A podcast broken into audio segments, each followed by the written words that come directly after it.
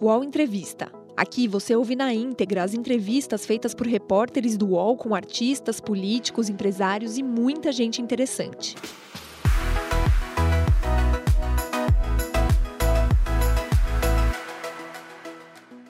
Olá, bom dia. Agora são 10 horas em ponto. Estamos ao vivo aqui no canal UOL para mais um UOL Entrevista. Seja muito bem-vinda, seja muito bem-vindo ao nosso programa. Como você já sabe, aqui uma hora de conversa, de reflexão com personalidades que são notícia no nosso país sobre os assuntos do nosso país. Nascido em Santos, litoral de São Paulo, Márcio França tem 58 anos. É formado em Direito, foi oficial da Justiça antes de entrar na política como vereador e duas vezes prefeito da cidade de São Vicente. Sempre filiado ao PSB, foi deputado federal por dois mandatos e liderou a bancada do seu partido na Câmara. Em 2010, assumiu a Secretaria de Turismo do estado de São Paulo. Quatro anos mais tarde, também ao lado do governador Geraldo Alckmin, foi eleito vice-governador Durante a gestão do Tucano, Márcio França também acumulou o cargo de secretário de Desenvolvimento Econômico. Em 2016, ajudou a costurar os apoios que garantiram a coligação que elegeu o hoje adversário João Dória à Prefeitura de São Paulo. Márcio França se tornou governador em abril de 2018, quando Alckmin renunciou para concorrer à presidência. Márcio França disputou a reeleição pelo PSB e terminou em segundo lugar, com 48,25% dos votos, e foi derrotado por João Dória. Nas últimas eleições, para a Prefeitura de São Paulo, recebeu 13,64% dos votos e terminou a disputa na terceira posição, atrás de Guilherme Boulos e Bruno Covas. Agora, Márcio França é pré-candidato pelo PSB para o governo de São Paulo no ano que vem e é o nosso convidado do UOL Entrevista de hoje. E comigo nessa entrevista, Josias de Souza e Leonardo Sakamoto. Olá, governador Márcio França, seja bem-vindo aqui ao UOL. Bom dia. Bom dia, Fabíola. Bom dia, Sakamoto, Josias. Prazer em falar com vocês. Olá, Sakamoto, bom dia. Bom dia, Fabíola. Bom dia, Josias. Seja bem-vindo, governador. E ao Josias, mais uma vez, bom dia, Josias. Bom dia, Fabíola, de novo. Bom dia, Sakamoto. Bom dia, governador. Prazer tê-lo aqui. Vamos iniciar tentando tirar dos bastidores as questões de 2022, governador, porque Está aí anunciada a sua pré-candidatura né, pelo PSB é, ao governo de São Paulo. No entanto, nos corredores políticos a gente ouve algumas coisas. E é bom a gente colocar aqui para a gente entender. Numa, é, numa composição com o PT, parece que é, o ex-presidente Lula ia encontrar recentemente, não sei se já encontrou ou vai encontrar, tem algum encontro marcado para compor uma aliança com o PT. E tem também a possibilidade, isso também é, é ouvido por aí, a possibilidade de compor uma chapa com Alckmin. Queria saber o que, que é de verdade, o que não é dessa história toda, hein? Mila, eu, é, nas últimas eleições para governador, né, tive mais de 10 milhões de votos uma votação é, expressiva. Ah, como o segundo turno, cada voto que você tira do adversário, você está um a mais, então a diferença final foi 1% dos votos. Né? E de lá para cá, aconteceram muitas coisas que a gente previa nos debates, né, em especial contra o Dória, falando do Dória, que coisas que iam acontecer em relação a ele e acabaram acontecendo. Né, o, o formato dele, o jeito dele e tudo mais. Então, em função disso, é natural que eu me coloque como candidato a governador. É, se eu, eu, sinto que ele tem uma altíssima rejeição aqui no estado de São Paulo, as pessoas é, têm uma rejeição ao jeito dele, a maneira, essa ansiedade dele de querer ocupar outros cargos. Né?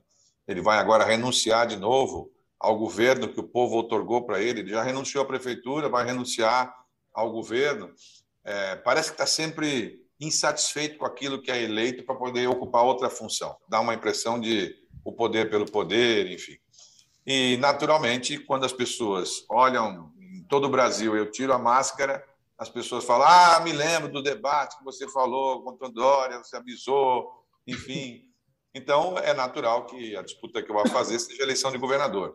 Aí vocês sabem, eu tenho uma relação muito boa com o governador Alckmin, porque sou muito agradecido e muito reconhecido pela maneira que ele conduziu, ele me convidou para ser vice, e foi isso que eu fiz um, digamos, um salto eleitoral na minha vida, porque eu vinha de deputado de, de alguns anos numa região específica. As pessoas não me conheciam.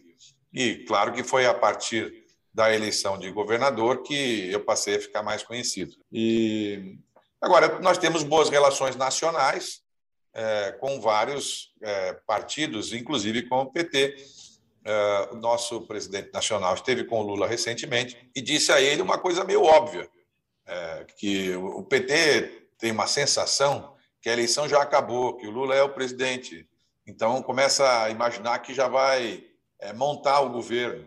É, tem que lembrar as pessoas que o processo eleitoral é um processo que nem sempre a gente consegue controlar todas as, as, as nuances. Né? Se você lembrar, um ano antes da eleição passada, é, ninguém diria que o Bolsonaro ia ser eleito presidente da República. E ele acabou eleito. Né? Então, é preciso completar, digamos assim, o álbum de figurinhas juntando as peças. Né? E no nosso caso, do, nós estamos passando por um momento muito interessante. O presidente da República, o Bolsonaro, eventualmente candidato à reeleição, eu tenho minhas dúvidas, mas se ele for candidato à reeleição, ele, ele não tem partido hoje para ser. Né? Ele não está em nenhum partido. O Lula, que é o presidente, teoricamente, o ex-presidente candidato à, à eleição, é, em tese o favorito, ele só tem um partido, que é o PT. O João Dória, que é um outro candidato, governador de São Paulo, uma função importante, também não tem um partido para dizer que é candidato. Né? Então, nós temos um quadro interessante onde as principais figuras é, não montaram a engenharia partidária de maneira adequada. Né? E isso é um dado importante, porque na hora que você forma é, o processo da montagem partidária, você ganha corpo para a eleição é, seguinte. Né? Mas o PT não fechou vai... ainda com o PSB? O PT não fechou ainda com o PSB? Não está fechado isso? Não, nem de perto. Né? O PSB é um partido grande, nós temos três governadores, vários deputados, enfim. E há, claro que quem está em posições de estados, por exemplo, quem está na Bahia, é, deputada Alice da Mata, enfim, é, ela tem um, um vínculo com o PT que governa o estado da Bahia, e lá o eleitor vai mais facilmente caminhar para esse lado ela acaba sendo influenciada e gostaria que fosse com o PT. Por outro lado, você tem o governador do Espírito Santo, é, Renato Casagrande, que no Espírito Santo, para ele, não interessa muito, ele acha que não pode não interessar estar com o PT. É uma divisão clássica no partido já de muitos anos. Vocês vão se recordar, na reeleição do Lula, quando o Lula era franco favorito, nós tivemos essa divisão interna, fomos para o voto uma certa época, e eu me recordo, porque eu estou lá desde a, muito antes, né? Eu, eu, eu sou fundador dessa segunda fase do partido, portanto, eu vim antes do Eduardo, antes do Arraes, enfim. E nós derrotamos essa tese e, e nós acabamos não indo oficialmente com o PT naquela época, fomos soltos, né? Porque para muitos lugares é mais fácil. É claro que o ideal para todo partido é ter seu candidato a presidente da República. Governador, é, mas aí mas aí você tem que considerar o seguinte, desculpe interromper, mas a, naquela época também, na, na última eleição, o PSB é, não foi com o PT oficialmente, mas foi com o Ciro né? Quer dizer, desculpa, ele não foi com o Ciro, né? O que era o interesse do PT. O PT não queria ver o PDT de mãos dadas com o Ciro Gomes, né? Então, de certa forma, os interesses do PT também foram atendidos naquele momento, o que inclusive causou uma série de ruídos na relação do Ciro Gomes com o PT até hoje. Mas a pergunta que eu ia fazer é o seguinte: no Rio de Janeiro, por exemplo, o presidente Lula está claramente apoiando, né? Pelo menos está deixando claro o apoio ao Marcelo Freixo, que migrou para o PSB. Né? O senhor não acha que isso vai entrar nesse cálculo, uma vez que Rio de Janeiro e São Paulo são dois estados de peso? Não vai entrar no cálculo do PSB ser chamado a apoiar o PT no, no estado? Não, é, claro que vai. Né? Todo, todo, todo apoio sempre ajuda ou atrapalha. Mas é, o Freixo, é, e, igual o Flávio Dino e outros, vieram para o partido sabendo que aqui dentro não iam encontrar uma tranquilidade em relação à questão de apoios quando recentemente nós filiamos aqui em São Paulo a Tabata, é, que é uma situação exatamente antagônica a essa do Freixo, por exemplo. Né? A Tabata, uma deputada bem votada, enfim. eu não estou dizendo que não vai, estou dizendo apenas que não há certeza que isso vai ser uma. E, e o que eu disse publicamente, e o Carlos Siqueira também, é que o PT deve priorizar se eles estão achando realmente que o Lula vai ganhar a eleição e se eles vão trabalhar para isso, eles têm que pensar que não vão fazer isso se não abrirem mão de candidaturas por muitos lugares do Brasil. Que é o Márcio, você sabe que eu, eu costumo respeitar muito as suas avaliações, porque acho que, que você é um, um analista político é, como poucos. E cada vez que ouço, é, vejo que sou muito ignorante na matéria. Agora, você não está raciocinando muito, de forma muito tradicional, quando diz que ah, o Dória não tem partido ainda, porque ele está disputando uma prévia ainda, não sabe se vai ganhar o PSDB, o Bolsonaro não tem partido, o Lula não se compôs com ninguém. O Bolsonaro chegou à presidência da República na eleição passada sem eh, estrutura partidária. Ele tinha o PSL, que era nada, e virou alguma coisa a partir da influência dele. O Alckmin foi com uma super coligação e eh, terminou a, a, a eleição de forma quase humilhante, eu diria, com um percentual ridículo. Né? Você não está raciocinando de forma muito tradicional? Eu estou. Estou raciocinando, claro, da forma que eu consigo enxergar. Né? Eu, não, eu não tenho uma, uma visão é, tão moderna das coisas, mas eu lembro que o episódio do Bolsonaro foi gravemente atingido pelo fato da facada. É, na minha visão, sem a facada, ele não seria eleito presidente da República. Ah, eu acompanhava as pesquisas é, qualitativas e quantitativas que a gente fazia junto eu era candidato a governador e fazia junta de presidente. E eu via a subida e a descida do Bolsonaro em relação a outros nomes. Claro que, eventualmente, ele podia até ganhar, existia um, um caldo para isso, mas a facada foi decisiva. Eu me recordo que na, na, na, semana, no domingo seguinte, o Fantástico fez três blocos em relação à facada. É, esse é um fato que é, muda muito uma eleição. Quando o Eduardo Campos faleceu, é, vocês se recordam, 10 e 5 da manhã o avião caiu, é, ele tinha 6 pontos, 7 pontos. Quando era 5 da tarde, 6 da tarde, a Marina tinha 42 já no Brasil. O impacto de um acidente ou de um atentado é um impacto muito grande, tem uma repercussão muito grande e desequilibra todos os outros raciocínios. Então, é, respondendo ao Josias, é claro que se alguém tiver disposto a tomar uma facada ou um tiro, pode ser que inverta tudo. Mas o normal é como eu digo, eu tenho tem diversos canais é, de debates, mas a UOL é a maior carteira de assinantes do país, inclusive a minha. Enfim, ou seja, é, a tendência é que nós tenhamos muito mais gente assistindo do que em outro canal. Pode acontecer de um gênio conseguir produzir alguma coisa momentaneamente, numa, Agora, numa coisa esporádica. Evidentemente que a facada teve influência, não há dúvida disso. Agora, não lhe parece que houve ali também um fenômeno de internet, para o bem e para o mal, com o que a internet tem de bom e com o que a internet tem de ruim também, utilização de robôs para é, enaltecer o candidato e para é, distribuir notícia falsa sobre adversários. Não houve também este fenômeno em torno do Bolsonaro, o que leva, é, o que deixa em segundo plano o, o esquema partidário. Não pode haver algo semelhante na eleição do ano que vem? Pode, mas é menos provável eu tenho a impressão, Josias, que o episódio da eleição passada, o desastre é, administrativo completo nas esferas de governo, o governo federal, o governo estadual, os governos municipais, provocaram uma reação no eleitor de busca por alguma coisa mais experiente. É como se você tivesse passado é, o carnaval numa grande esbórnia né, alcoólica, na, Quarta-feira, na quinta, você quer um chá, sessão da tarde, enfim. Há uma sensação das pessoas de procurarem alguma coisa mais experiente. Porque nós. Bolsonaro nós virou a esbórnia nesse seu raciocínio, só para eu entender. Ah, é, o eleitor bem, agora está à procura do chá, é isso? Eu acho que, de alguma forma, a tentativa de se buscar gente de fora da, da política, entre aspas. Né? O Bolsonaro não era de fora da política, mas as pessoas achavam que ele era. Né? É, o Dória era de fora da política de alguma forma, o, o, atual prefeito de São Paulo, que é o que acabou herdando a prefeitura, também é uma coisa assim. E nós estamos com 600 mil mortos, uma série infindável de prejuízos é, de saúde, financeiro, econômico. Imaginem vocês se alguém trabalhasse num buffet, numa casa de eventos, ou uma pessoa que trabalha com música, ou alguém que trabalha, enfim, quantas profissões foram simplesmente extintas.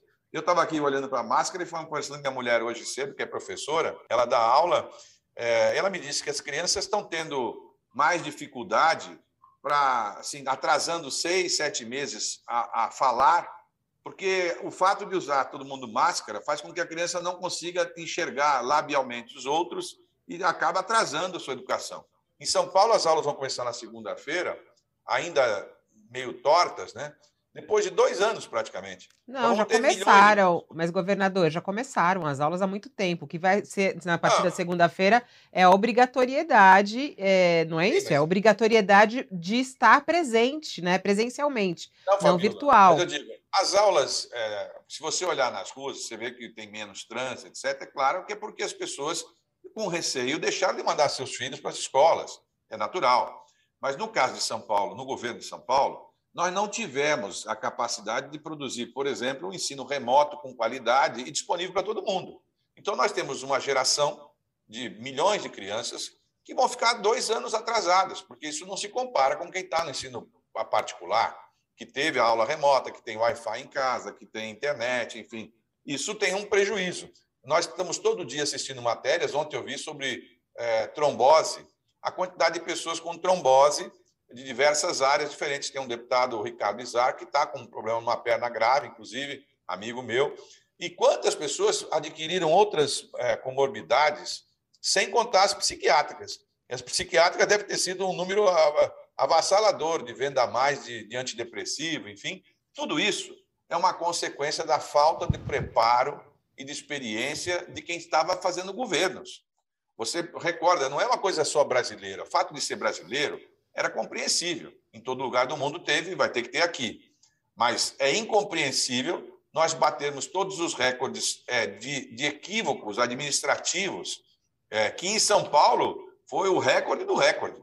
Porque como é que São Paulo pode ter o maior número de pessoas proporcionalmente mortas, o maior número de pessoas que é, é tiveram prejuízos, e a, e, a, e a cidade, o Estado, não tiveram a capacidade, um Estado que investe é, 14% do que arrecada de CMS em pesquisa, nós não tivemos a capacidade de produzir alguma coisa diferente, uma ideia nova, um transporte uhum. mais adequado.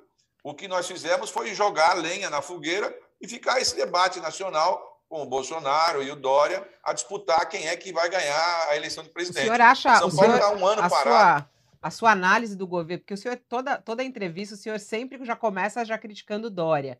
A sua análise do governo Dória que é, inclusive, uma sequência do seu governo, do Alckmin, né? É toda uma história que vem que o senhor fez parte também. A sua análise do governo dele qual é? é, é o senhor considera ele um péssimo governador, um regular governador ou um bom governador? Qual é a sua análise do governo dele? O Dória? É. O Dória nem é governador. O governador do estado é Rodrigo Garcia, é o vice dele.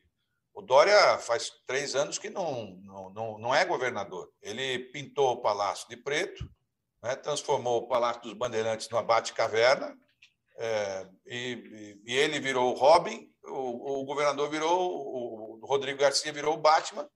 Né? Existe um mordomo que é o quem cuida de tudo, que é, que é, o, é o Milton Leite, que é o, quem cuida realmente dos, do governo. Né? É eu nem me lembro o nome, acho que era Alfred, o, o, o mordomo do, do Batman. Né? É, o Dória não é governador, ele praticamente nós estamos há um ano fazendo a prévia do PSDB. Né? Ele é um mestre de cerimônia, ele faz bem isso. Todo dia ele anuncia as lives, vai lá pessoalmente, naquela sala com os coqueiros atrás que vocês veem. É, mas, na prática, ele, vai fazer o. Como diz aquela história do, que o Robin fazia, Santo. É, ele fala, Santo Deus, Robin, ele vai falar, Santo, Santo Butantan, Santa Vacina. Ele vai, ele vai grudar nessa história da vacina. Como ele grudou no assunto Bolsonaro, o Dória é diretamente responsável pela, pela situação brasileira, porque vocês recordam, o Dória foi a principal figura de destaque no segundo turno, lançando uma frase importante, Bolso Dória. Né? Era, era, a frase principal, foi, foi o mote da campanha.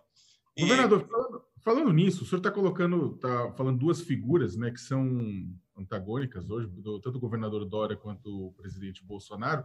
Queria que o senhor analisasse um pouco as chances dos dois em 2022, fizesse um exercício de futurologia. O senhor acha que o presidente Bolsonaro chega ao segundo turno, vai disputar o segundo turno das eleições de 2022? E o senhor acha que o governador Dória sai candidato efetivamente pelo PSDB? Olha, meio como aquela história da mãe de Iná, né? Você a gente não consegue prever 100%, mas eu tenho acertado mais que errado né, nessas análises futuras. Eu diria o seguinte: a, a, o Bolsonaro hoje é o favorito para ir para o segundo turno. Ele adquiriu, ele tem uma linguagem popular, é, eu diria que ele consegue passar uma empatia para muita gente e, naturalmente, ele adquiriu um público forte com ele, que eh, gosta do jeito dele e, principalmente, não gosta do PT, então acaba indo para ele para poder não dar PT. Né? É, mas ele, ele tem um, algumas eh, complicações.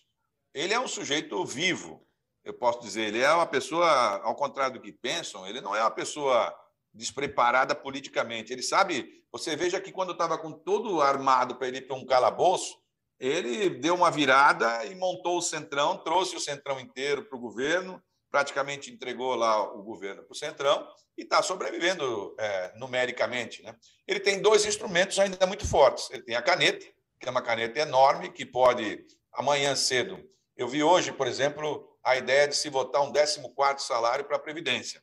É uma excelente ideia do ponto de vista popular, de simpatia, claro, é, e tem um custo também enorme, mas é muito importante. Ele faz uma coisa dessa, é claro que ele agrada as pessoas.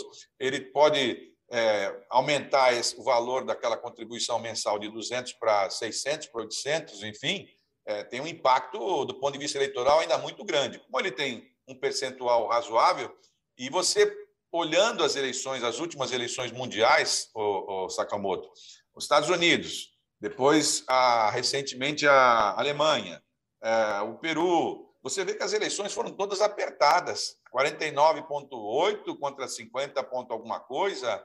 Não existe mais aquela moleza de você ter 70 a 30. Né?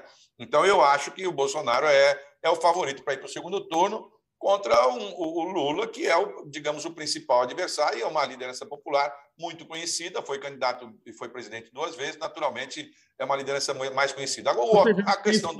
Não tem espaço para terceira via, no ponto de vista do senhor, então?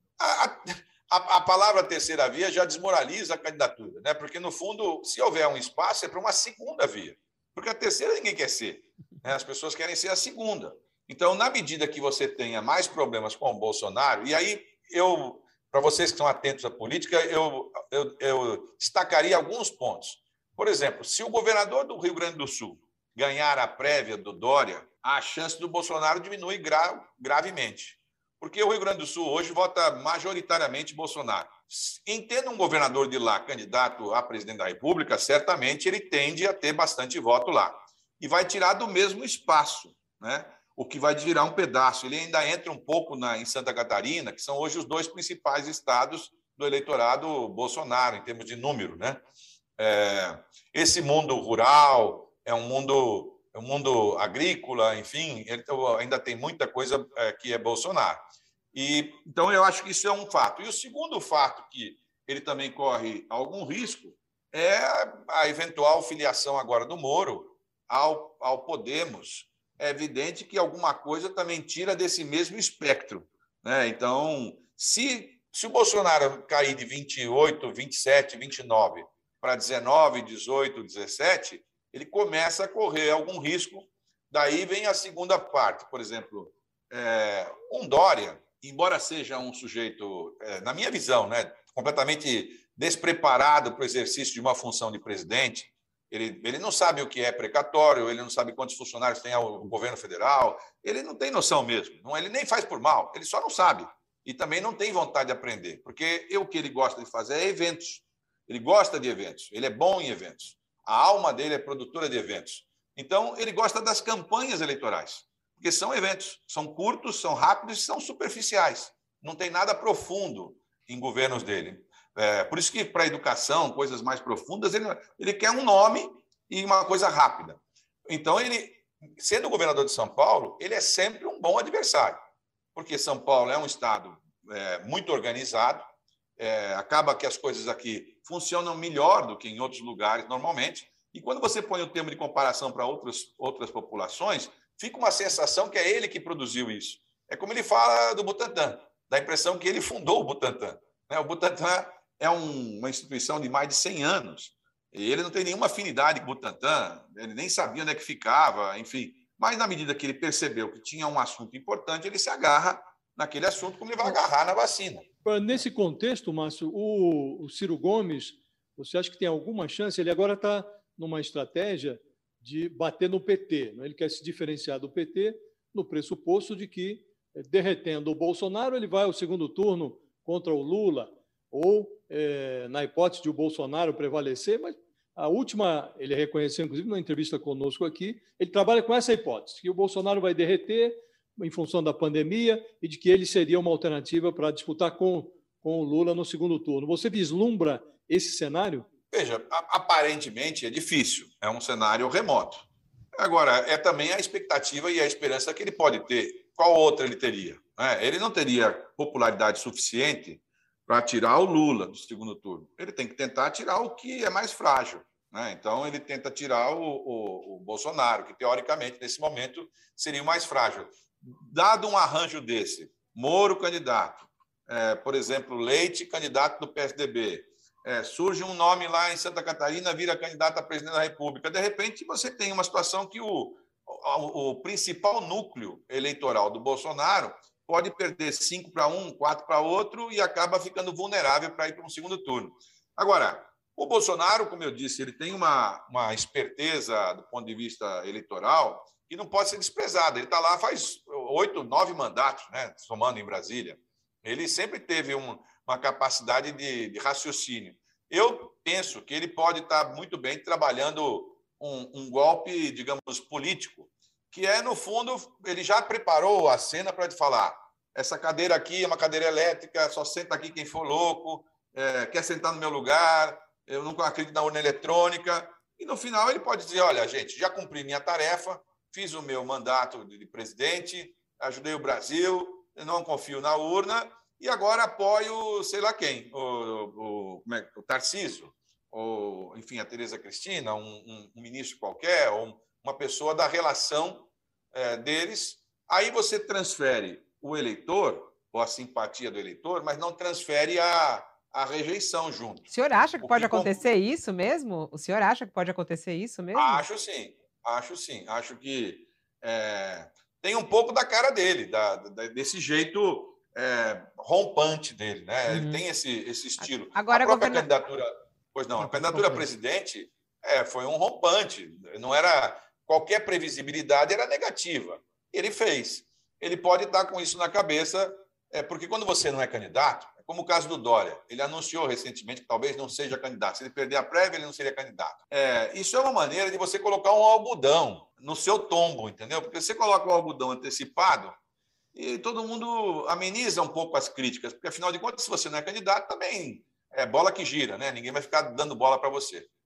O senhor tem alguma questão pessoal com o Dória ou é, ou é simplesmente crítica política mesmo? Porque é curioso como... Não, eu zero. Zero. Eu até, eu, eu de verdade... Porque ontem, assim, pessoal... eu, digo, eu digo isso até porque ontem, na entrevista aqui que fizemos com o Bruno Araújo, ele respondeu para gente que Alckmin está saindo do PSDB por uma questão pessoal com o Dória. Ah, mas é minimizar, né? Assim, a questão do Alckmin com o Dória não é uma questão pessoal, é uma forma de enxergar a maneira de se conduzir as coisas públicas, né? O Dória tem uma visão privada de conduzir as coisas públicas. Isso, é na minha visão e na do Alckmin, é um equívoco. Porque, por exemplo, você reduzir 50%, me dê uma justificativa compreensível. Ele reduziu 50% do combustível de avião, de todo o combustível de avião em São Paulo. Isso tirou 500 milhões de reais do governo de São Paulo por ano. E ele aumentou o valor do combustível, do ICMS, do diesel, dos ônibus, é, do álcool que a gente produz em São Paulo, que nós somos o maior produtor do mundo, do remédio, da comida. Isso é uma visão de mundo. Não é, é eu, eu não é que eu acho que eu não tenho nada contra ele. Eu quero que ele fique bilionário, mas que ele não use a, a força pública para ele ficar bilionário. Uhum. Ele tem que usar a capacidade dele lá, privada, né?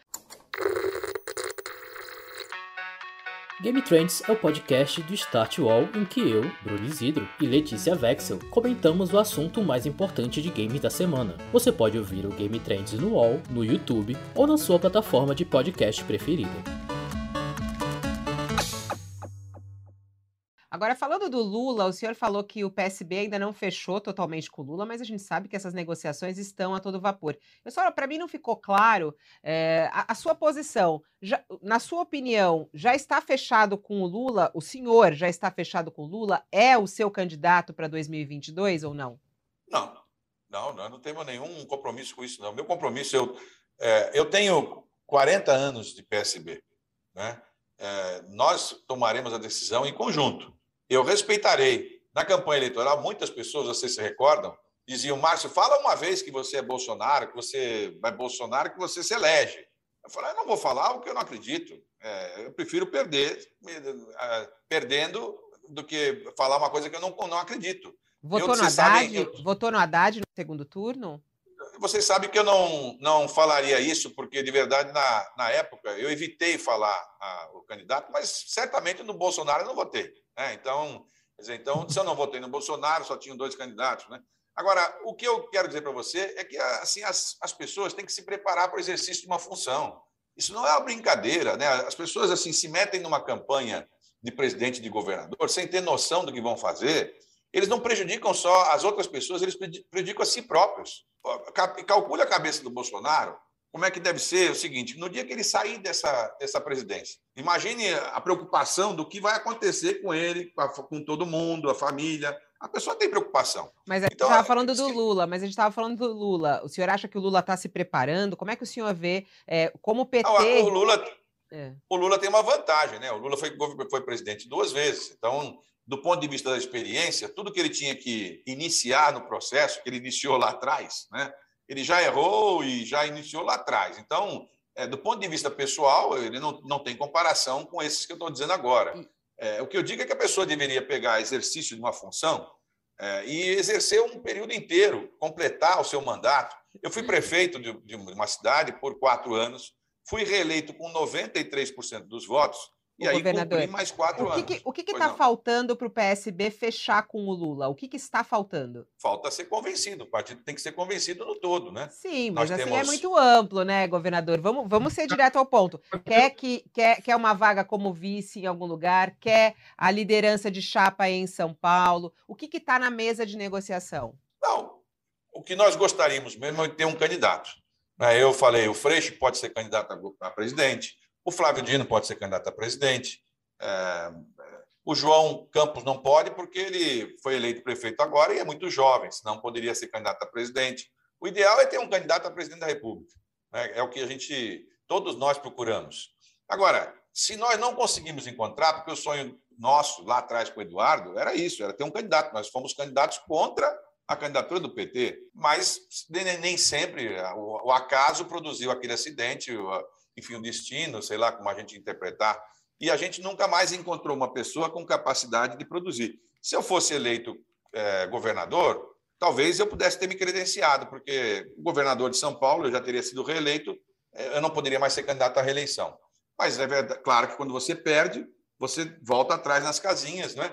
o que é normal. Mas eu vou encontrar de volta essas casinhas aí, acho que a tendência da gente é disputar a presidência da República. Se não tiver condições, nós vamos, dentro da, dos quadros que, que houver na disputa, por exemplo, essa disputa da prévia, e aí o, o Leonardo perguntou sobre a, a chance do Dória, eu achava que o Dória seria imbatível numa prévia, porque ele já passou por prévia, ele sabe fazer prévia, é, o Rodrigo, enfim, tem experiência, mas eles são tão ruins que eles são, é capaz de conseguirem perder essa prévia, né? é, porque eles estão é, dando sopa para o azar e se eles perderem a prévia, muda tudo, porque eu não tenho dúvida, o Dória será candidato a governador aqui em São Paulo para dizer que vai enfrentar o Márcio Cuba, que vai derrotar o tá Márcio. Enfim. O senhor ser vice do Alckmin está absolutamente descartado ou está na. Não, não.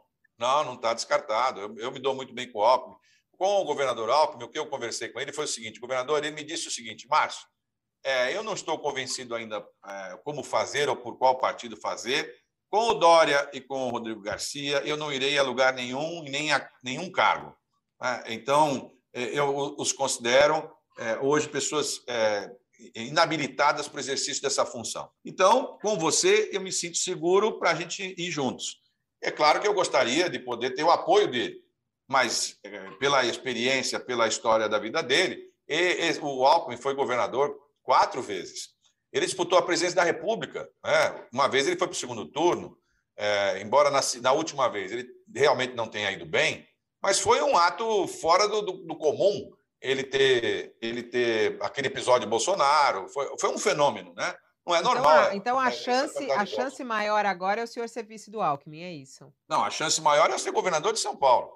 É, eu, eu, agora, se o, o Alckmin pode estar comigo, e eu gostaria muito que ele estivesse. Governador, o senhor falou, de fenômeno, falou do fenômeno. Você acha que o bolsonarismo voltará a ser expressivo eleitoralmente em São Paulo é, para a eleição de governo, para a eleição de Senado? O senhor acha que um candidato apoiado por Jair Bolsonaro em São Paulo para o governo ele vai ter uma boa votação, ele, o presidente pode empurrar, ou será mais ou menos que nem foi na prefeitura de São Paulo, em que ele empurrou Celso Russomano e Russomano foi para o buraco? É, pode não servir para empurrar, para ganhar, mas serve para atrapalhar outros. Né? É, foi o que aconteceu na eleição de prefeito.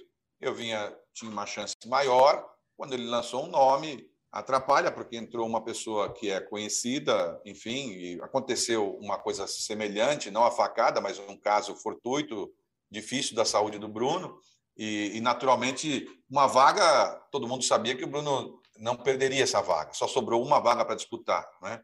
É, do ponto de vista, do, eu, é, lembrando aqui o Josias e a você, Leonardo, a internet exerceu uma função muito grande na última eleição, mas de lá para cá, houve um processo muito forte das pessoas descobrirem, ou pelo menos assim, refletirem sobre a história das fake news, é, as mentiras, é, enfim, os dados não verdadeiros.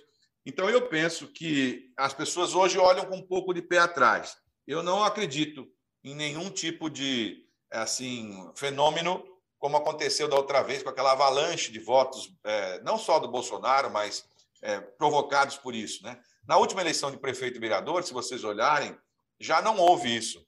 O resultado foi bem ruim para as candidaturas. Por exemplo, muitos policiais que foram candidatos eh, da outra, animados, nessa de vereador saíram candidatos e o resultado não foi igual, porque as pessoas já não tinham mesmo, o mesmo sentimento. É, e eu, se eu conheço o Bolsonaro, eu acho que ele vai se dedicar, se ele for candidato a presidente, a campanha dele. Não é o estilo dele carregar ninguém. Né? Uhum. Ele vai carregar, vai, vai tomar conta da campanha dele. Né?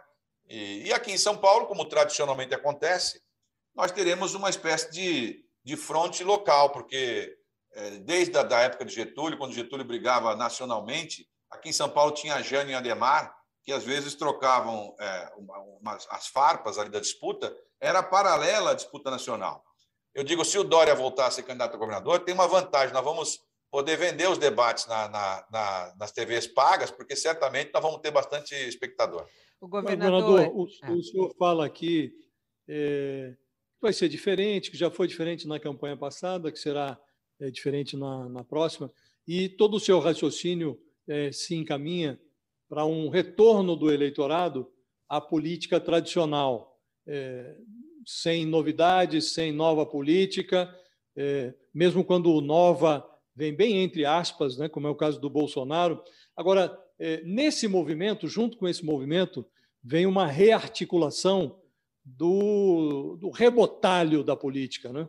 E hoje, quem está dando as cartas em Brasília é esse rebotalho, para falar um, um, um, um, vocabulário bem franco. Né?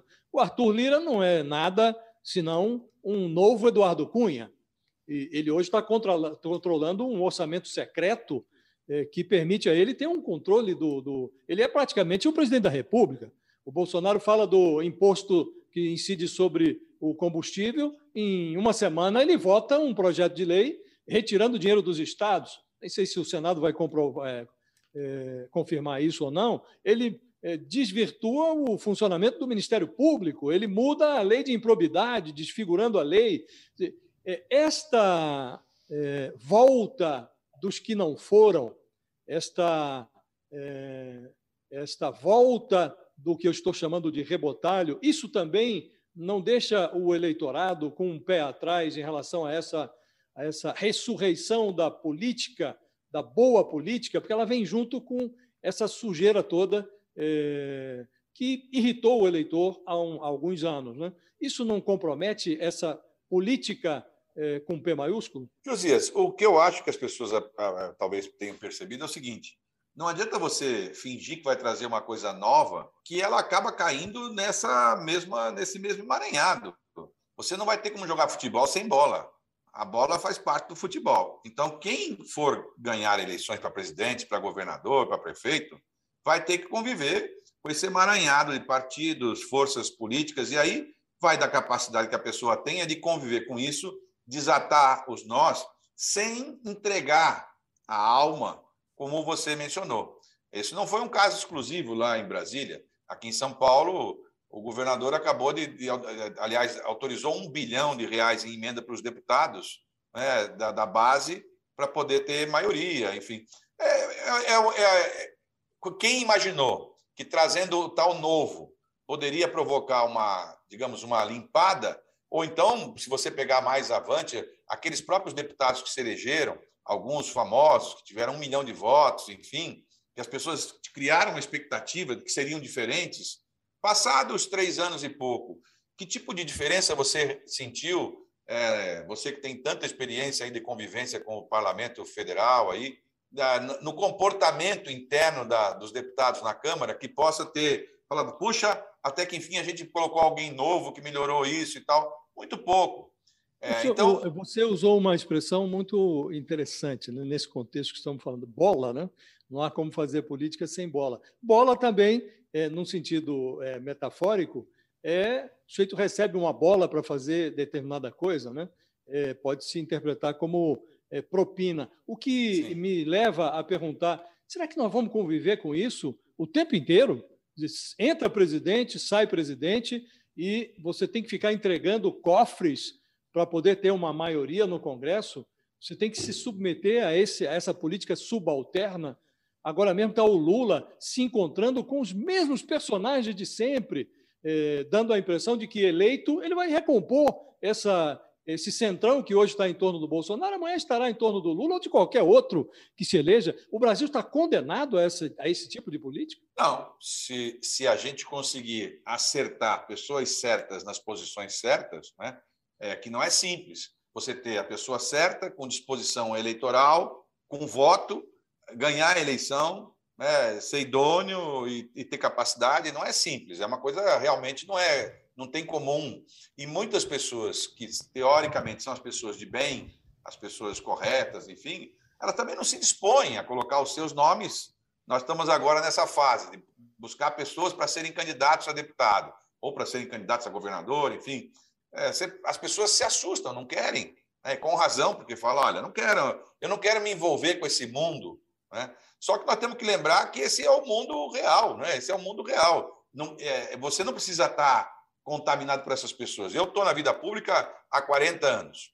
Né? Quantas pessoas você conhece ou vocês conhecem na vida pública que estão há 40 anos exercendo cargos em, em, em política e não tenham sido condenados, presos, etc., são raríssimos. Né? Eu sou uma dessas pessoas. Mas isso não é o suficiente para que eu ganhe. É preciso eu conseguir ter a linguagem que as pessoas entendam. Então, é, é possível você conviver e não tem outra forma. É como se você, a gente imaginasse que em determinada profissão não vai ter gente que é de, de, de escrúpulo equivocado.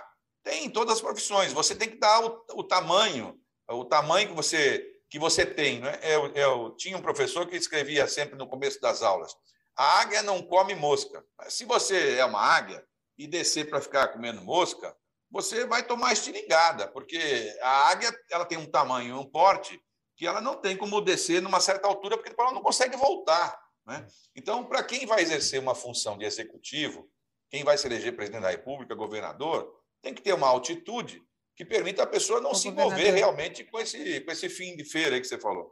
Governador, é, sobre as discussões relacionadas ao impeachment do presidente Jair Bolsonaro, aí duas questões. Você acha que esse assunto já, já passou? Até as manifestações que estavam sendo programadas para o dia 15 parece que não, não vão mais ocorrer. É, e lá no Congresso, os pedidos de impeachment engavetados. Duas perguntas. O senhor acha que realmente esse assunto já era? Ou, e outra pergunta, o senhor é a favor do impeachment do presidente Bolsonaro? Olha, Fabiola, eu acho que o impeachment é uma decisão política. É, evidentemente, não havia nenhum clima político, numérico, para se provocar impeachment. Você tem uma presidência da Câmara que foi eleita com apoio do Bolsonaro. É, é alguém que sabe exercer a função de presidente é, ele tem o direito de poder rejeitar ou não. É preciso criar um clima nacional muito mais forte. E, e sejamos sinceros, né, com todo o esforço que a gente tem de explicar o que é lógico, é, do que é o certo, tem vários amigos nossos, gente das minhas relações, e certamente tem da de vocês também, que parece que não enxergam nem a coisa mais lógica. Eu tenho um amigo recentemente que faleceu porque se negou a tomar vacina e dizia que a vacina era equivocada e pegou o Covid e faleceu. É, não era uma pessoa sem lucidez, mas a pessoa ficou contaminada nesse ambiente, que nesse caso foi por isso, mas nós temos assim diversos outros exemplos, e vocês também devem ter, de pessoas que foram contaminadas com esse ambiente beligerante. Então, eu não, eu não creio que tenha nenhuma chance de impeachment nesse momento, e eu não, eu não eu tenho uma, uma certa lógica que trabalha comigo, que é assim, eu vou pelo que é objetivamente possível. O objetivamente possível hoje é eleitoral. Nós estamos a um ano da eleição. Se nós tomarmos um cuidado bem grande e bem feitinho, a gente consegue derrotar eleitoralmente. Se não, pode perder, o que seria um desastre, porque aí uma eventual derrota significa muito mais do que uma eleição.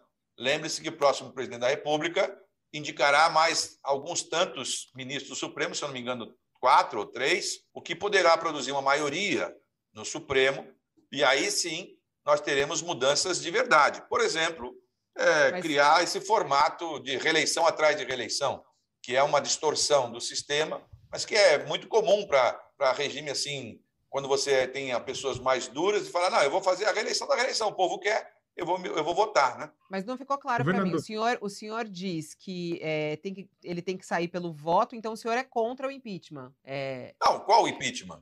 Não tem impeachment nenhum para ser votado. Né? O impeachment não existe. Sim, mas só que o, tem o as discussões relacionadas aos crimes que ele teria cometido. A CPI está aí com uma lista gigante de crimes e muitos políticos têm se posicionado. Né? É, o próprio, sei, o próprio assim, João Dória é a favor mais... do impeachment. O, vários, ah, vários, eu... vários que passaram Olha, por aqui recentemente. Eu, Haddad é a favor eu... do impeachment. É... Eu, fui a, eu fui a favor do impeachment possível, que era não votar no Bolsonaro e deixar claro que eu não votaria. O Dória foi responsável pela eleição do Bolsonaro. Ele não tem nada de a favor de impeachment. Ele é, ele é a favor do que for momentaneamente melhor para a eleição dele. Ponto final. É o que ele é.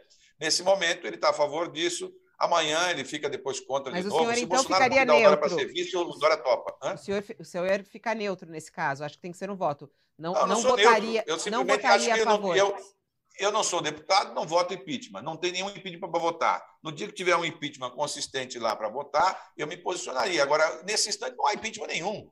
É, é, uma, é um sofisma. É como se eu falasse, se eu pudesse ser presidente da República amanhã, o que eu faria? Mas, mas ah, governador, bem, me chama a atenção, porque o senhor está sempre respondendo às questões das ruas, inclusive. Quantas manifestações já não tivemos no Brasil pedindo impeachment? Esse é um assunto das redes sociais, esse é um assunto das pessoas, né? Ah, eu, eu gostaria do impeachment, eu não gostaria do impeachment. Esse é um assunto, né? É, e aí eu estou perguntando. Eu gostaria, eu gostaria, eu gostaria que o, o, o Bolsonaro, e, aliás, Aliás, gostaria não, eu, eu, eu fiz o possível para isso, para que as pessoas abrissem os seus olhos e votassem corretamente.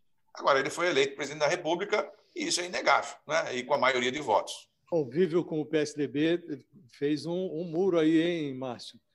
Nessa não, matéria. Não é muro. Tá no, Sabe, ô, Josias, eu, eu, eu. Isso é eu contagioso, gosto. hein? Cuidado. Não, eu gosto, eu acho que a gente tem que pensar o seguinte: de alguma forma, todos nós produzimos pessoas assim, como o Bolsonaro. Nós produzimos pessoas assim, porque a gente nivela todo mundo por baixo. Né? Olha, nós precisamos conquistar os eleitores que não são nossos, não os nossos. Esse é um equívoco. A gente ficar falando para o nosso público é um equívoco. Nós vamos perder a eleição de novo. Daqui a pouco perde a eleição de novo, vamos ficar reclamando quatro anos que ele se elegeu. É isso. Nós precisamos aprender a derrotá-los. E não a. Nós não, claro, vocês são diferentes, vocês são jornalistas. Uma vez eu ah, me lembro de falar isso para o Ciro. Se, se o Ciro quer ser jornalista para escrever o que ele quiser lá, ele pode escrever. Mas se ele para ser político, ele tem que conquistar o eleitor, ele tem que convencer quem não está convencido. Né? O jornalista tem a liberdade de poder escrever como ele quiser, porque ele não depende da, do voto, mas nós dependemos de eleitores, nós precisamos que as pessoas se convençam. E é importante hoje construir uma maioria, na minha visão. Governador, mas o senhor, Dentro disso, dentro desse, desse espectro, seguindo o que o Josias e a Fabiola falou, como é que o senhor analisaria, então, a condução da pandemia por parte do governo federal? O senhor acredita que Jair Bolsonaro é responsável por uma sabotagem no combate à Covid-19? Acho que a palavra não é sabotagem, mas evidentemente foi, foi equivocada, claro. Quer dizer, os, todas as iniciativas do governo federal é, de, de menosprezar a vacina, eu acho que, como todo mundo que é governante, ele teve aquela sensação que as pessoas têm de tentar fazer a defesa. Quando você é prefeito e alguém fala da sua cidade que vai que caiu um morro, você tenta minimizar o problema. É meio normal. Ele não teve a capacidade, foi de falar: olha, agora eu percebi que estou completamente fora, vou voltar atrás e vou e vou rever os conceitos. Ele não teve essa capacidade, porque ele é turrão, acabou, não, eu vou morrer desse jeito, e aí insistiu numa tese completamente equivocada. Vocês vão se recordar que agora passa desapercebido, mas de mim não passa, Fabiola. O Dória foi à China em 2019 com 50 empresários, foi a Xangai, montou lá uma, uma representação de São Paulo. Todo mundo já estava de máscara lá. Naquela época eu adquiri pela internet, está nas redes sociais aí, é, mil máscaras a, a 19 centavos, porque eu sabia que ia ter uma pandemia evidente, todo mundo sabia. É, em, em, fevereiro de 2019, 2020, ele e o prefeito à época de São Paulo produziram em São Paulo o maior carnaval do século. Juntaram 2 milhões de pessoas na rua, grudadas, vindas da China e da Europa, que tinha gente da China lá, e, e esparramaram a situação aqui. É, passa desapercebido, mas para mim não passa. Foram equívocos. Mas nesse caso, o senhor está falando que tanto que o governador Dória tem tanta responsabilidade quanto o presidente Bolsonaro na, na amplificação da, da, pandemia? Não é tão grande porque São Paulo é um pedaço do país, mas é, é, é muito grande. Porque o fato de São Paulo ter o maior número de, de mortos e, e, e, todos os números negativos de São Paulo são, são um desastre. São Paulo investe em pesquisa e tecnologia, só a Secretaria de Desenvolvimento de Ciência e Tecnologia que eu tomei conta, só essa secretaria tem um orçamento maior que 15 estados do Brasil. É inadmissível São Paulo ter os números é, piores que os, que os outros estados do Brasil. São Paulo está acostumado a liderar, não ser liderado. O que o Dória fez foi acertar o ponteiro de São Paulo com o atraso do ponteiro brasileiro. E aí atrasou tudo. É isso. São Paulo está acostumado a conduzir. Governador, a certa altura da nossa conversa aqui, o senhor fez uma crítica a essa novidade, né? o desejo de é, criar o novo em detrimento do que é tradicional na política. Né? O seu partido tentou fazer isso, né? É, não conseguiu, mas tentou. Fez uma aposta no Joaquim Barbosa, que era um Sérgio Moro da época e foi teve um papel destacado no julgamento do mensalão, se filiou ao PSB. Os senhores fizeram essa aposta, tentaram convencê-lo e, na última hora, o Joaquim Barbosa não quis é, disputar. É, essa carta está definitivamente fora do baralho, ele continua afiliado. Existe alguma possibilidade de ser lançado? Isto foi um erro? Ele é filiado ao partido. Eu tive com ele duas vezes apenas, é, não conheço bem, é, mas ele é uma figura de destaque. Tem uma era era presidente supremo, foi ministro supremo, é claro, uma figura de destaque. Todos nós somos conduzidos, né, Josias, a tentar encontrar soluções eleitorais, como agora. Todo mundo cobra de mim. Quem é a terceira via? Quem é a segunda via? Quem pode ser uma alternativa? É, já tentou Datena, Luciano Huck, Xuxa é, e tal. É, é, difícil você conseguir encontrar um nome, porque as pessoas é como essa mudança do horário da Globo, né? É, eu mesmo, olhando lá o Faustão todos aqueles anos, eu pensava, puxa, acho que está meio enjoativo. Talvez se colocasse o Luciano, né, ia fazer um sucesso, mais jovem e tal. De repente, não é o que a população está achando. A gente também erra, né? se equivoca. É, a gente gostaria que tivesse uma pessoa. Quando aconteceu o primeiro lançamento do Dória, a ideia era que uma pessoa nova pudesse trazer um oxigênio, pudesse trazer um ar diferente, não aumentar imposto, é, aumentar verba para deputado, aumentar a carga de confiança. Quer dizer, essa é a repetição dos erros que, teoricamente, somos nós, éramos nós quem, quem cometíamos. Né? Então, o que eu digo é assim: se eu é, se as pessoas cansarem de arriscar, elas vão ver que talvez seja mais prudente né, você consultar o Josias de Souza, que, enfim, tem uma longa história, é, já ouviu várias vezes, já passou por várias coisas. Ah, não é que ele não erre, mas ele tende a errar menos, porque ele já viajou mais ele vezes, já pegou mais tudo Ele só às vezes se equivoca, ele não erra jamais, Josias. É verdade. Agora tem uma. Eu li, eu li que é, você está tentando fazer uma seleção de políticos para o PSB de São Paulo reality e vai fazer show, um reality né? show. É isso mesmo? vai selecionar, você falou em Globo, agora me lembrei, vai selecionar na base do reality show? Como que vai funcionar isso? Josias, o que, que é? No fundo, eu estava pensando que eu sabia que esse assunto ia vir aqui hoje. A gente tem uma dificuldade muito grande de, de falar com, a, com jovens. Né? A, a, linguagem que eu falo, é, eu, eu, eu, sou meio Kringer, né? É Kringer que fala, né? Kringer. Quer dizer, eu outro dia falando com a Tabata, ela disse que ela também é Kringer já. Com 27 anos, é, os, os, os meninos acham que ela já é Kringer. Então eu fiquei pensando, se ela é Kringer, imagina o que eu sou então, né? Eu sou ultra Kringer, eu sou jurássico, né? Então, a gente, para poder ter uma linguagem, você percebe hoje uma certa afinidade é, da, da, de jovens com relação à questão do, do reality, porque é sincero, é mais automático, enfim. Pensei num formato e nós vamos fazer assim, nós fizemos já o primeiro episódio, muito bacana, as pessoas se inscrevem pela internet, quem quiser, quem gostar de política, claro, ou quem quiser debater com a gente. Nós juntamos duas figuras públicas de posições diferentes, então o Arthur, o Duval e, sei lá, o, o, o Boulos. É, eu estou ali no meio e nós soltamos temas para que a, os jovens debatam é, em grupos e conforme aqueles se destacam mais, nós vamos eliminando o que se destaca menos, vão sobrando ah, os finalistas e desses finalistas que têm mais aptidão, claro que é, é um, é um, é um programa, a gente premia a todos que participam ganham uma, uma possibilidade de fazer um curso, uma, uma graduação em administração pública, em tecnólogo de administração pública, que é a nossa fundação João Mangabeira, que é a que eu presido hoje, começou a fornecer esse ano para 600 vagas, porque eu sinto muita dificuldade quando a gente ganha governos, não tem os profissionais para poder ir para determinadas funções. Então, nós abrimos as vagas gratuitas. É, fizemos um convênio e, a, e os jovens poderiam, puderam se inscrever e estão fazendo a faculdade de graça que é o que eu tinha proposto aqui em São Paulo para ser feito no governo de São Paulo. Nós, na Univesp, chegamos a ter 50 mil alunos, de 3 mil fomos para 50 mil.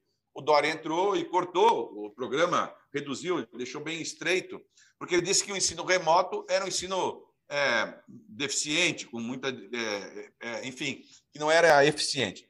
Só que, na prática, veio a pandemia, e mostrou que o ensino remoto tem muito a ver governador, com. Você sabe gente... que quando eu li o reality show, eu pensei que ia ser uma coisa assim um pouco mais quente, tipo colocar no, no BBB, assim, imagina o senhor Dória, Alckmin, todo mundo lá dentro, né, bolos, ia ser interessante, um reality, morando numa casa mesmo, com câmeras espalhadas, Ia ser divertido. um reality desse, fica, o Márcio fica... ia votar no Dória para ir para o paredão na primeira semana, né? Hashtag é, fica a dica, né? Fica a dica para um próximo é, reality. O, o Dória, o Dória é, ia ter dificuldade de viver numa casa porque ele tem uma mania de, de tudo arrumadinho, né? Ele põe tudo em ordem assim, meio que. Tem, tem alguma mania é, ele ia limpar a casa, de repente, toda. Ia garantir a limpeza da casa também. É. Governador, não, governador... depois as coisas que servem em reality não dá para ele comer, porque não tem caviar, não tem essas coisas mais sofisticadas, Senhor... não tem. Bom, governador, é, agradeço demais sua entrevista. O, o, Sakamoto queria fazer mais uma pergunta, Sakamoto? Uma coisa que ficou, que ficou acho que acaba sendo puxada pela questão do reality, né? Que é o seguinte: você tem vários políticos nacionais que acabaram, acabaram nos últimos meses migrando para o PSB, né? O senhor citou Flávio Dino, Marcelo Freixo, né? É, eu queria saber duas coisas, se o senhor puder responder rapidamente, que o tempo está acabando. Primeiro, se há outros políticos em diálogo migrando para o PSB ou esperando uma janela, alguma coisa nesse sentido, e se há um diálogo para a fusão ou incorporação com outros partidos como o PCdoB? Dada Olha, a causa. Eu acho que entraram políticos, sim. Esse, esse final de semana mesmo, eu fui a, Santa Catarina mais uma vez falar com o senador é, Dário Berger, que eu gostaria muito que tivesse aqui para ser candidato a governador é, em Santa Catarina. É uma pessoa que eu gosto muito, foi prefeito quatro vezes, é um homem experiente, vivido, enfim. E nós estamos sempre procurando pessoas que, que tenham um pouco de perfil o partido serve como um amálgama aí, porque nós respeitamos posições, às vezes, antagônicas em alguns assuntos, como é, os assuntos. É, muita gente confunde essa história liberal economicamente. Eu mesmo tinha divergência com o Eduardo, sempre muito fortes, porque eu tinha algumas posições que não eram as dele, enfim. Mas a gente convive.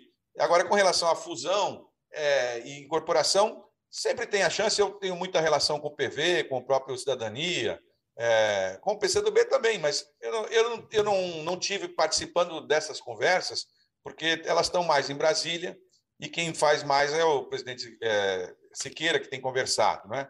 Eu, eu penso que as, as, fusões, elas com a, com a possibilidade de federação, elas vão ficar meio que adiadas. As duas grandes que estão surgindo já é uma disputa, como diz o Josias, pela presidência da Câmara, da próxima presidente da Câmara. Essa do, do, da União, que vai juntar o DEM com o PSL, que é uma mudança importante, né?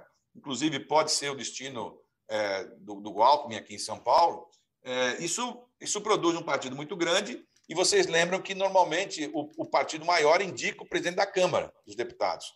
E é isso que está em jogo desde já. Né? E aí a reação do, do Lira foi montar um segundo bloco com o PL para tentar fazer um segundo bloco equivalente ou do mesmo tamanho. Já é, já é um pouco da sucessão é, do, do presidência da Câmara. Mas tem que lembrar sempre, como vocês mesmos falaram, que tudo isso tem uma passagem importante, que é a tal da passagem do, do voto. Né? Não adianta você organizar tudo se não organizar com o eleitor. Né? Porque aí você, você pode montar toda essa engenharia partidária, etc., se o discurso não for uh, convincente, em algum momento você perde esse elo. Bom, governador, queria agradecer imensamente a sua disponibilidade de tempo em conversar conosco aqui. É, Sakamoto, muito obrigada. Até daqui a pouquinho. Sakamoto tem aí um encontro comigo daqui a pouco. Até, Sakamoto. Obrigado, Fabíola, Josias. Muito obrigado, governador. Josias, muito um obrigada. Até obrigado amanhã, Josias. Obrigado, Fabíola. Obrigado, Sakamoto. Muito obrigado, Márcio. E é o Márcio França. Muito obrigada, governador, por estar conosco. Até uma próxima oportunidade. Saúde para vocês. Tchau, tchau. E assim a gente termina mais um All Entrevista. Muito obrigada pela sua participação, muita conversa aqui no nosso chat no YouTube. E ao meio-dia estou de volta. Eu, Sakamoto, Joel, Pinheiro também, ao vivo para você no All News do meio-dia. Até lá. O UOL Entrevista e outros podcasts do UOL estão disponíveis em uol.com.br/podcast. Os programas também são publicados no YouTube, Spotify, Apple Podcasts, Google Podcasts e outras plataformas de distribuição de áudio.